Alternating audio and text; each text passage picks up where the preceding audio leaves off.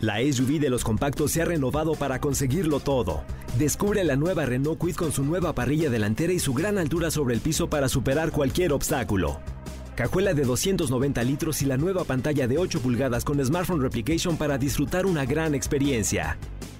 Con nuevos faros LED DRL para ver todos los detalles del camino. Logra grandes cosas con la SUV de los compactos.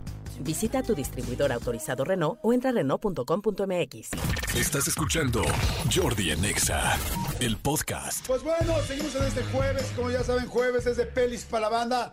Pelis, pelis, pelis. Estamos hablando hace rato de la zona roja de Ámsterdam. Exactamente. Los pelis para la banda. Ah, vamos, vamos a ir a hacer tour. Estaría ¿Vamos a hacer súper, el ¿no? tour? ¿Conoces Ámsterdam, amigo? Huguito Corona, buenos días. No, o sea, conozco la calle Amsterdam, o sea, conozco que hay un Seven ahí en la esquina con otra calle, pero pues no, yo, La de la condesa. no, no, no. De hecho, hay varios Sí, o events. sea, yo. Hay varios events. Hay como 21, Entonces- son como tres events. Exactamente. ¿Cómo estás, Amigos, ¿cómo Huguito? están? Muy bien, amigo. ¿Y tú? Bien, todo muy bien, muy emocionado de estar como siempre cada jueves acá, emocionado porque ayer debutó Dani Alves, no, la verdad es que no, no me importa, debo de ser honesto. Oye, ya hemos hablado todo el día de Dani Alves, Sí, ¿no? pues es que en lo que yo decía en la mañana, mi querido Hugo, cuando empezamos el programa, decía, no se claven. Ni van a ser campeones por Dani Alves, o sea, si son campeones, van a ser campeones por todo el equipo. Ni lo peor que le puede pasar a Pumas es Dani Alves. Relájense un chingo. No, no, no, o sea, a ver, pero además, o sea, la gente, me- a mí me sorprende mucho esa parte de la gente de los Pumas que dice, es que vino un gran equipo, no, vino el equipo que le puedo pagar, o sea, relaja- o sea tampoco es que, ve- que, que haya investigado y, y dicho, ah, voy a ir a los Pumas a jugar, o sea, yo creo que si yo fuera un jugador internacional y viniera a México, no vendría a los Pumas, eh, la verdad, pero bueno, cada quien. Cada, Cada quien, quien. Cada quien con su cada cual. Exactamente. Exacto. Oye, mi querido Huguito, a ver, cuéntanos, ¿qué va a pasar este fin de semana en Oye, streaming? amigo, que antes de que nos cuente, tú y yo tenemos que decirle, Hugo, vimos Elvis. Ah, sí, vimos- Los dos. Vimos la de el señor Cocho. Ajá, no juntos, pero sí. Exactamente, cada quien fue por su parte el mismo día, casi al mismo horario. Con a ver el exactamente. Y este, y creo que ninguno coincidimos, ¿no? Con, con su opinión. No, a los dos nos gustó Me encantó. mucho, mucho la película de Elvis. A mí no me pareció lenta, me gustó bastante. Este, me parece fantástico. No sé cómo se llama el actor que hace a Elvis, que tú mencionaste que lo hace muy bien. Ahí Austin Butler, que está, está en la entrevista que le hicimos en el Instagram de Jordi Nexa para que lo chequen. Ah, mira, no, no he visto la entrevista, pero oye, amigo, este coincide, ahí sí coincido contigo. Qué, qué bien lo hace, ¿no? Qué bruto. Sí, o sea, él está brutal, creo que la película, o sea, a mí no me gusta, creo que creo que también llegué un poco viciado porque no me cae bien Baz Luhrmann, la realidad es que no me gusta Mulan Rouge, no me gusta Australia, no me gusta El Gran Gatsby, amo Romeo y Julieta, pero no me cae bien y la verdad es que a mí no, yo no me la pasé tan bien como mucha gente y las opiniones están divididas, ¿eh? o sea, sí creo que hay mucha gente que, que, la, que le gustó mucho y hay gente que la, que la odió. Entonces creo que evidentemente, como siempre decimos aquí, lo más importante es que la gente vaya a verla, ¿no? Y al final, pues lo que yo diga no necesariamente tiene que ser la verdad absoluta. Yo estoy, estoy completamente. No, además son puntos de vista. A nosotros nos encantó, ¿no? Sí, yo sí le hubiera quitado unos 20 minutos. O sea, yo sí le hubiera bajado unos 20 minutitos porque sí llegó y sobre todo cuando pides este el refresco grande, ya este en el momento climático del Elvis ya te estás orinando y no me quería salir porque es el momento como como más cañón. Pero digo, no voy a spoilear nada, pero una de las escenas finales que es eh, eh, él en el piano, no, no estoy diciendo absolutamente nada, ahí es cuando dije, qué bruto, ahí dije, es Elvis. Porque además ya como, como lo hicieron con Bohemian Rhapsody, con todo, ya sacaron en YouTube la comparación de la escena original con, con esta, y ahí sí dices, qué bruto este güey, es Elvis, está muy cañón. Yo, yo lo único que sentí, no lo sé porque no conozco bien la historia de. Bueno, no, no solo no conozco bien, no conozco la historia de Elvis. No sé si tú la conoces más, mi querido Guito, y la gente que nos está escuchando. Yo siento que debió haber sido un poco más tormentosa de lo que vi en la película. O sea, no sé Es si que hay un poco es- como que lo están cuidando, un poco como que de repente sentí que estaba muy naive. eh, Es que es justo, ese era mi punto, que, que yo, que yo les decía. O sea, creo que al final el Elvis que vemos es un Elvis tranquilo, es un Elvis que al final también termina siendo no tan eh, grotesco al ojo, al ojo humano, porque así terminó su carrera, siendo una persona que de, de, de ser un ídolo pop y de ser un ídolo de, rock, al final terminó siendo una persona como muy decadente en su físico. Y creo que todo el tiempo lo están cuidando y todo el tiempo se ve bien, todo el tiempo tiene la misma edad. Ahora, un punto importante que evidentemente no le iban a retratar, pues, su esposa en algún momento, hasta donde yo sé, era menor de edad cuando se casó con ella. Entonces hay muchas cosas ahí como que no, no le quisieron dar, que evidentemente no lo iban a hacer, pero yo creo que él se lleva la película, él se lleva sin lugar a dudas todo lo que tiene que hacer. Evidentemente creo que va a estar nominado a premios, a premios muchísimos, pero, pero de ahí en fuera, a mí, para mí no es de las mejores del año. Oye, y, Tom Hanks bien, ¿no? Pues él dijo que no le gustó nada. A mí, a mí Tom Hanks dije, dije, güey, bien, o sea, a mí sí me gustó. Yo, yo, yo, creo que... adelante, adelante, Hugo. Yo creo que todo el mundo, todo el mundo está diciendo que es su peor actuación en años, o sea, en muchos años. Yo insisto, a mí me parece que es como el villano de Austin Powers, o sea, me parece que es risible como lo está haciendo todo el tiempo y, pero, pero ahora sí que, que, convenció está bien. Pero está padre, porque al final del día eso es el cine. apreciación. Fíjate que a mí lo que me pasó, a ver, para la gente que ya vio Elvis, de entrada vayan a ver, porque efectivamente hay gente que, la mayoría de la gente que yo conozco le encantó, muy pocos no le gustaron, pero también he escuchado comentarios de, la sentí un poco larga, tal, pero la mayoría de la gente que la vio le encantó. Este, eh, yo lo que opino acerca de lo que dicen de Tom Hanks, si es que ya vieron Tom Hanks, eh, eh, ahí también coincido con, con Hugo de que siento la actuación más fársica y como que Tom Hanks puede ser extremadamente natural, pero yo creo que aquí no tiene que ver, mi querido Hugo, con Tom Hanks. Creo que tiene que ver con cómo era este manager o el personaje que no recuerdo cómo se llama de este el capitán. El coronel. Coronel el coronel, el coronel Sanders ah, no, es el, coronel que era pues el manager de Elvis Presley. Me imagino que así se lo retrataron porque hay una cosa que es muy clara. O sea, conocemos a Tom Hanks y Tom Hanks puede actuar súper, súper natural siendo un este, náufrago en medio de una isla sin poder decir ni media palabra y, y dar una actuación irreal de naturalidad. Entonces, yo creo que la duda no es sobre Tom Hanks, yo creo que la duda es más bien sobre un personaje que quizá estaba muy caricaturizado. Hay gente que en la vida real es caricaturizada. O sea, que dices, güey, este cuate es muy... Si tú, por ejemplo, eh, actuar, tendrías que actuar a Adal Ramones, por ejemplo. Tú y yo conocemos a Adal. Adal es, este, híjole, no sé cómo llamarlo, pero eh, como... Es muy extrovertido, ¿no? Sí, extrovertido, a donde llega. Y entonces, si tú vieras a Tom Hanks haciendo a Adal Ramones, dirías, ay, está exagerado Tom Hanks, no, es que así es. O bueno, o este, eh, una persona que en un futuro interprete, a Carmelita Salinas, por ejemplo, pues sí es una persona que, o sea, tiene que tiene rasgos como muy eh, específicos que así tienes que, hacer. Pero bueno, no nos clavemos. Eh, ya la vimos.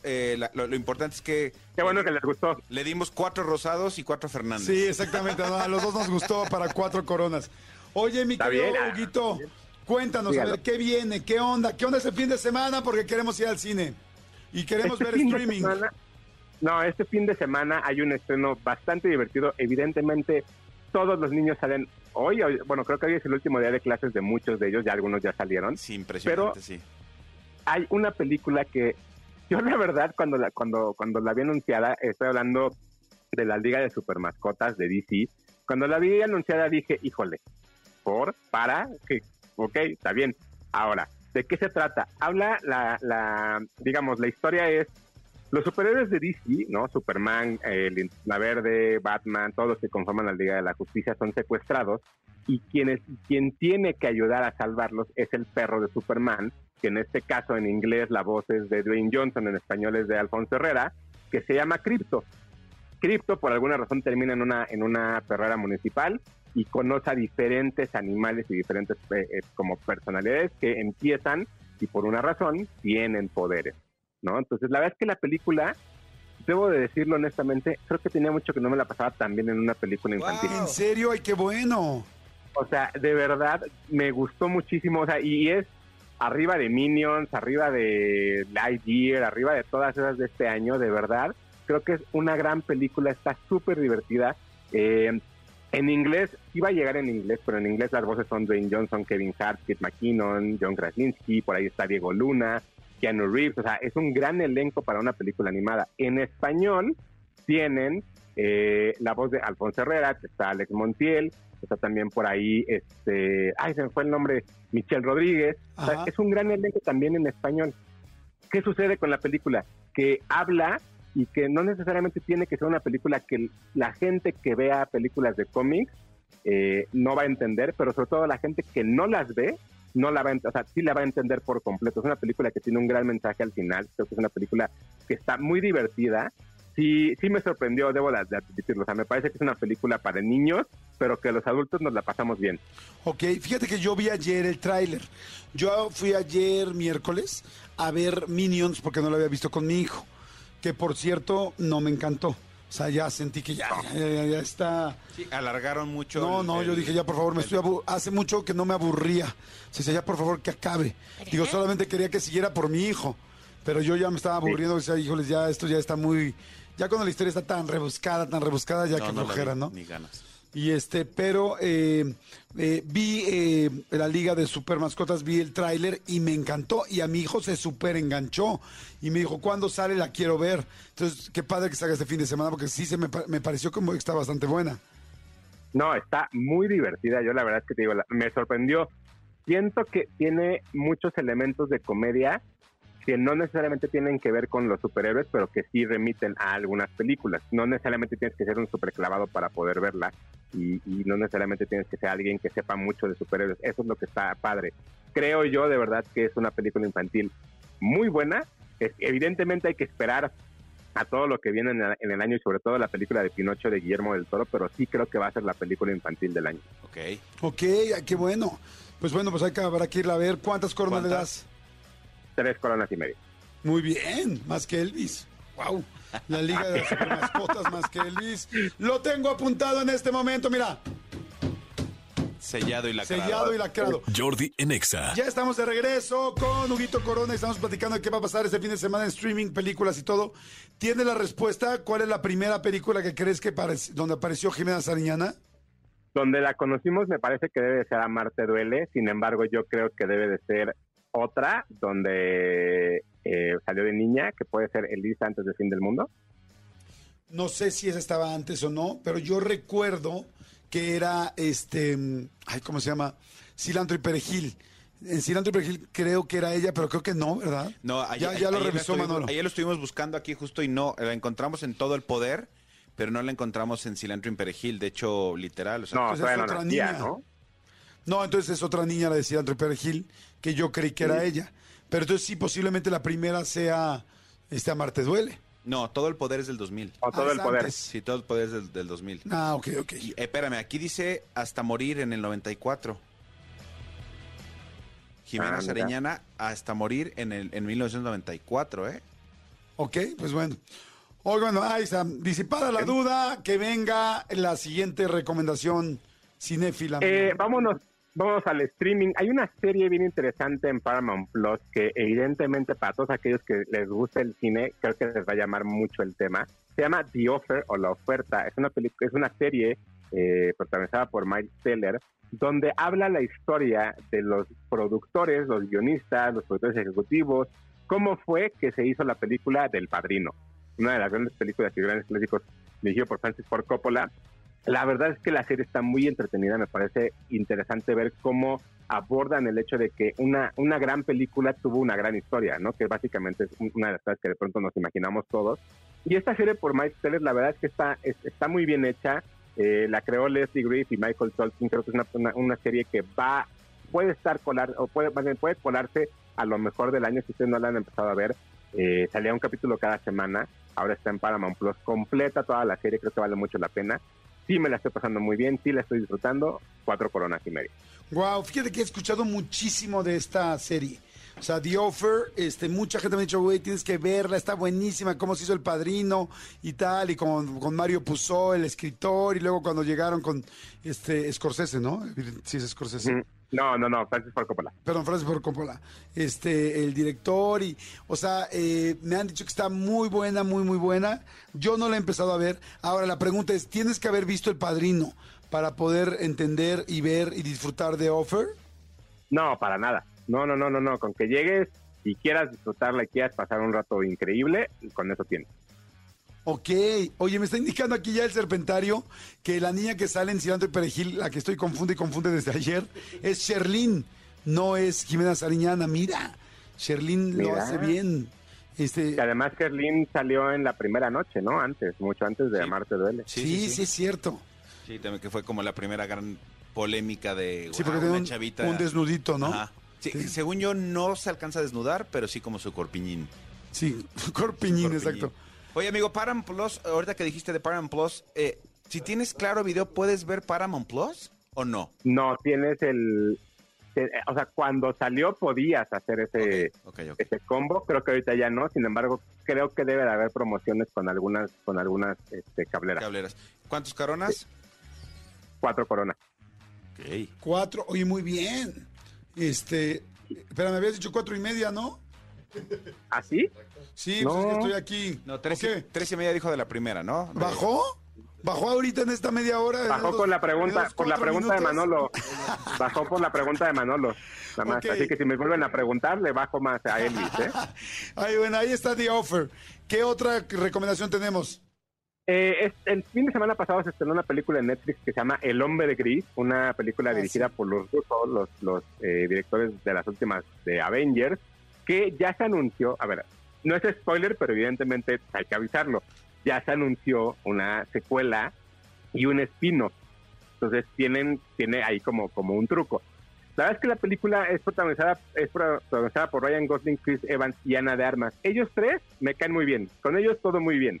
La película, de verdad, qué genérica puede llegar a ser una película. No lo puedo creer. O sea, de pronto tiene cosas que parecen de Michael Bay, de pronto tiene cosas que parecen de Avengers, de pronto tiene cosas que parecen de Teca y Waikiki, de pronto tiene cosas que... O sea, es una combinación de todo y nada. Creo que la película de acción, es una película de acción que sí les puede gustar. Habla de un hombre que tiene una habilidad impresionante, que es un, un agente de la CIA, que es Ryan Gosling, y se ve envuelto en una persecución para, para poderlo matar. El malo es Chris Evans. La verdad es que siento yo que los papeles están muy bien, pero la película no, no, no, no emociona en ningún momento. No se vuelve una película eh, donde estés tenso, donde estés esperando que haya una, un, una- una- un momento de, de- de traición o cosas así. Creo yo que lo que sucede con, con esta película es que justo cumple ciertas metas, pero no brinda nada. Se, se vuelve una película más del montón, ¿no? Y creo que tenía muchísimo para hacer, para hacer buena. El, el escritor es Christopher Marcus y uno de los, de los hermanos rusos. Eh, salió en Netflix. Yo, dos coronas y media. Fíjate que no se me antojó nada. Ayer en la noche que estaba buscando Netflix, no se me antojó nada. ¿Tú ya recomendaste el documental de los hongos o no? No, no lo he visto. ¿Qué tal está? Está muy bueno, se llama Hongos Maravillosos, creo. Ya mucha gente me lo había dicho, ayer lo estuve viendo y mucha gente, ahorita hay como una tendencia muy fuerte con el asunto de los hongos, de que hay todo tipo de hongos, ¿no? Porque siempre pensamos en hongos y pensamos en alucinógenos. Y los hongos tienen muchísimas, muchísimas como beneficios para los seres humanos, inclusive lo importante que son los hongos para la naturaleza y cómo sostienen toda la naturaleza, los bosques, las ramificaciones, o sea, como que se han hecho muchos descubrimientos últimamente con los hongos. Entonces, este documental está muy bueno, eh, ahorita nos- ayuda Cristian, creo que se llama Hongos Maravillosos y este está en Netflix y la verdad está muy interesante, empieza hablando de todo tipo de hongos, por qué son importantes, cómo nos han, cómo han influenciado los hongos, inclusive en el desarrollo del cerebro, este, hongos fantásticos se llama, este, Fantastic Fungi, eh, Fungi, y hongos fantásticos le pusieron en, Netflix. Está súper interesante. Por supuesto, llega también a la parte de los hongos alucinógenos. Es el 19. ¿Mandé? Es el documental del 19. Pero ahorita está agarrando una Como fuerza, fuerza. cañoncísima porque en todo el mundo la gente está volteando a ver todas las ventajas que tienen los hongos y, y hay- y de hecho ya ahorita ya está feria. De hecho aquí en México va a haber una expo hongos en una semana o algo así. Este, en Los serio hongos de Mario Bros. de toda la gente que está queriendo, porque ya como que todo, como que gracias a este documental, mucha gente está dando cuenta, ah, mira, este hongo te ayuda a estar más concentrado, a este a estar de tal manera, a este estar más, eh, no sé, este más nutrido en tales cosas, o este te ayuda con el Alzheimer. Mejor de gestión, mejor tal. Ajá, entonces la gente está ahorita vuelta loca con este rollo de las esporas y de los hongos. Y ayer estaba viendo ese documental en la noche. Pero este se me apareció este del hombre de gris o el hombre así de gris y me dio toda la flojera del mundo. Y con lo que me estás diciendo, pues ya como que lo voy a pensar. pero pues a ver si el fin de semana no terminamos viéndolo. Ya veremos qué pasa, ¿no? Exactamente, Veremos qué pasar pasa. este Next. ¿Cu- ¿Cuántas coronas? No, ya. Eh, ¿Dos y media? Dos y media. Dos Te me- vuelves a preguntar dos. No, dos y media nos quedamos. Oye, que yo también quiero hacer una recomendación, no sé si ya la viste, Hugo, incluso no sé si ya platicaste, porque te gusta venir cuando yo no estoy, pero, pero este, ¿ya viste Only Murders in the Building? No la he visto y todo el mundo sé que habla maravillas de ella. Y la verdad es que se me ha ido por completo la primera y la segunda temporada, pero ¿Dónde ya espero hacer un maratón. ¿Dónde está? Star en Plus. Star Plus. En Star Plus, esa que compartimos tan amablemente compartimos los antes de tres. que- antes de- Yo, yo, antes yo quisiera, yo quisiera, yo quisiera que me compartiera alguien Apple Plus TV, pero creo que no, creo que mi mensaje se quedó en leído. No, amigo, sí te contesté, que la cuentes en mi... Pero- Que, que, pues ahí no se puede ver, sí, lo estoy intentando. Pero bueno, vean Only Murders in the Building, la verdad es que está padrísima. Martin Short, Steve Martin, Selena Gómez. Es un rollo de, de eh, humor negro, humor negro, eh, policíaco, pero fársico, pero está increíble. Son tres vecinos que viven en una en un condominio muy muy eh, eh, muy importante de Nueva York, se llama el, edificio Arconia, y suceden muchas cosas dentro de ese edificio. Y estos eh, dos vecinos retirados, Martin Short, Steve Martin, de hecho Steve Martin es, de los productores y de los creadores de la, de la serie, junto con Selena Gómez, eh, son como eh, eh, buscadores, eh, son como detectives amateurs. Ok. Y entonces se la pasan eh, resolviendo cosas que suceden en el edificio. Está muy, muy, muy buena. Yo llevo cuatro capítulos. Este, yo sé que yo no doy coronas, pero, pero a mí me está encantando. Yo le doy cuatro coronas. Órale, muy bien. Vámonos. Ya Sí, se sí, fueron todos con recomendaciones, ¿eh? Sí, Ahí está, para que no digan que... recomendaciones. Para repartir. Entre, entre hongos y asesinatos, aquí estamos. Oye, Huguito, muchas gracias, muchas gracias por todo. Este, nos escuchamos el próximo jueves. Este, tus datos, tus redes para que te sigan. Claro que sí, me siguen en arroba tushai, 2SHY en Twitter, Hugo Corona en Instagram, Hugo Corona tushai en TikTok. Y la próxima semana voy a tener regalos ¿eh? de la película de Tren Bala, de Brad Pitt, Bad Bunny, este, porque sí, hay que verla. Está en toda la ciudad. Sí, está en todos lados, me gusta, se me antoja verla. Gracias, Huguito. Escúchanos en vivo de lunes a viernes a las 10 de la mañana en Exa FM 104.9.